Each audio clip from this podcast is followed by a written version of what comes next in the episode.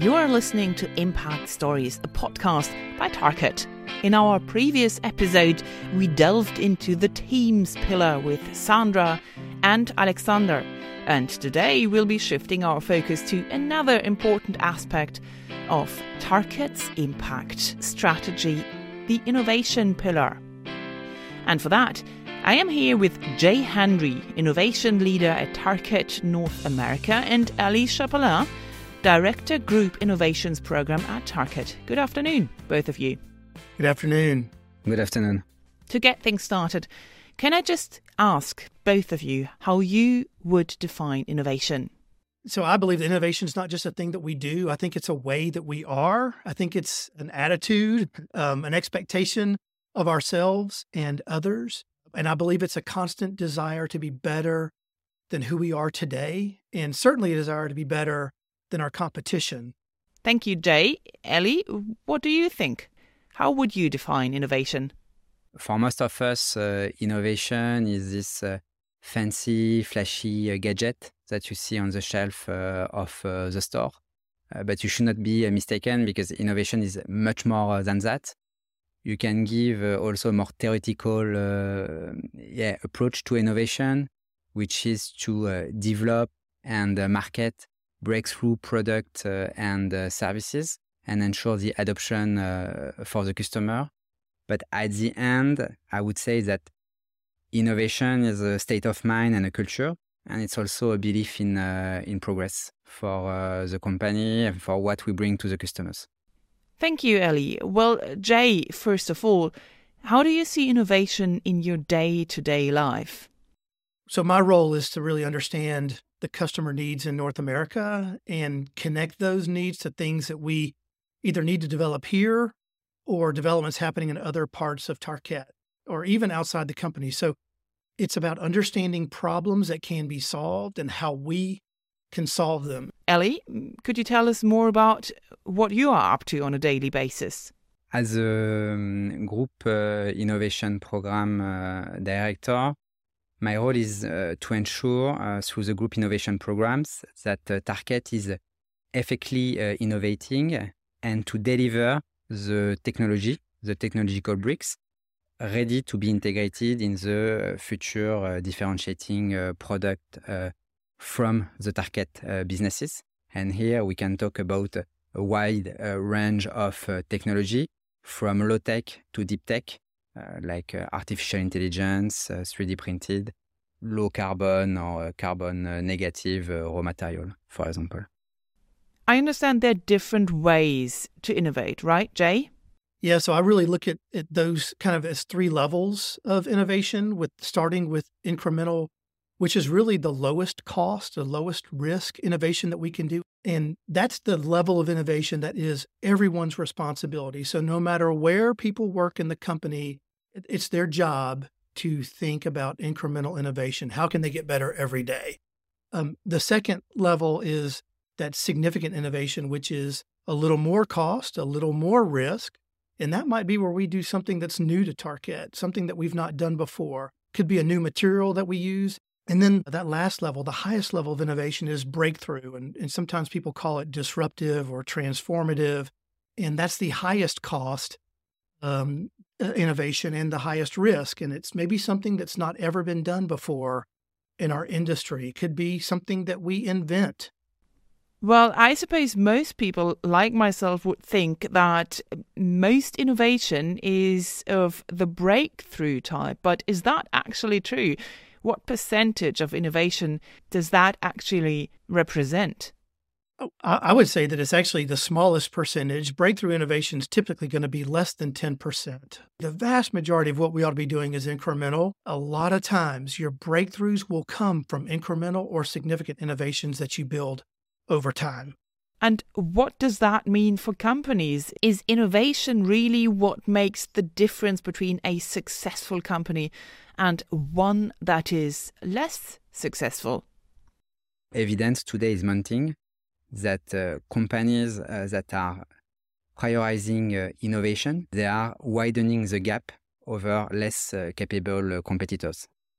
Do you have a particular example in mind, maybe? I think a, a, good example that we have seen in the last uh, years is the Moderna uh, example, the vaccine. Uh, it's uh, maybe the biggest uh, breakthrough in decades. And uh, when uh, you look at uh, how they manage to do that, actually there was several success factors, which were creativity, also time constraint, data and insight orientation, flexibility and agility of the team, also the open innovation and strategic uh, partnerships, and the ability and willingness to take risk, including uh, from the management. And I think if you look at all uh, all of these, uh, if you uh, do all of this, it means that you are uh, innovation ready at Tarkett. Jay, you are based in the US, and Elie, you live and work in Paris. How does your location impact customer needs and expectations? Do they actually differ in different places? I think the expectations of our customer um, for service quality and cost are pretty similar across the world, but their priorities are different in different regions. So that's why it's so important that we have both a regional focus like we do at Tarkett, but we also have this centralized R&D and innovation capability and group. There was a, a big um, a big event in North America called Design Days in NeoCon, which is which is something that happens in Chicago every year, and we got some tremendous, tremendously positive feedback um, from those customers that we met with there, and uh, it was exciting to see kind of Tarkett's image in North America continuing to grow in a positive way. And what similarities or differences have you noticed? What challenges do you face? It can be challenging uh, in a global company because each continent has different market needs, product testing requirements, performance specs, and even different patent protections. And it can be quite challenging when we have a clear solution in one division, but may not be able to use that in another due to different requirements or maybe even a patent that someone has beaten us to. And every global company faces this, this challenge. So there are technologies we might own in one country that a competitor might own in another. And so we can't just spread every solution or product across the entire entire company. So it has to be a divisional and often country specific approach. So whether it's strategic priorities from each of our segment leaders that that we are that someone like me is responsible to provide, and I'm thinking from education, workplace, healthcare, senior living, um, those expectations or priorities, I mean, from from each of those segments, from to, from that to deeply held beliefs or what, what we also call convictions among each division. Elie, would you mind giving us the European or the global perspective on that? If you look at our strategy, Impact 2027, uh, what is required from us is uh, to be uh, the most innovative uh, company in the flooring industry by 2027. And then uh, the question I often have is how do you measure that? And uh, and my answer my answer to that question is that we will be the most innovative uh, flooring company when our customer will perceive us as the most innovative flooring company. So that's why it's key for us, and that's something I want to develop uh, in the coming months uh, with Jays and uh, the other uh, divisions to measure the satisfaction in terms of innovation, but also in key criteria like sustainability of our product line for each of our uh, businesses. Talking about Impact 2027, what do you think are the main milestones on the way to becoming the most innovative company in the sector? What's needed to accelerate this process? First, we have to set and support a culture of innovation. I think it comes through setting an expectation that innovation is part of everyone's job and then providing a safe environment, not, not just physically safe, but emotionally safe, where people can share opinions and question the way we've always done things without any fear. And along with that comes permission to fail.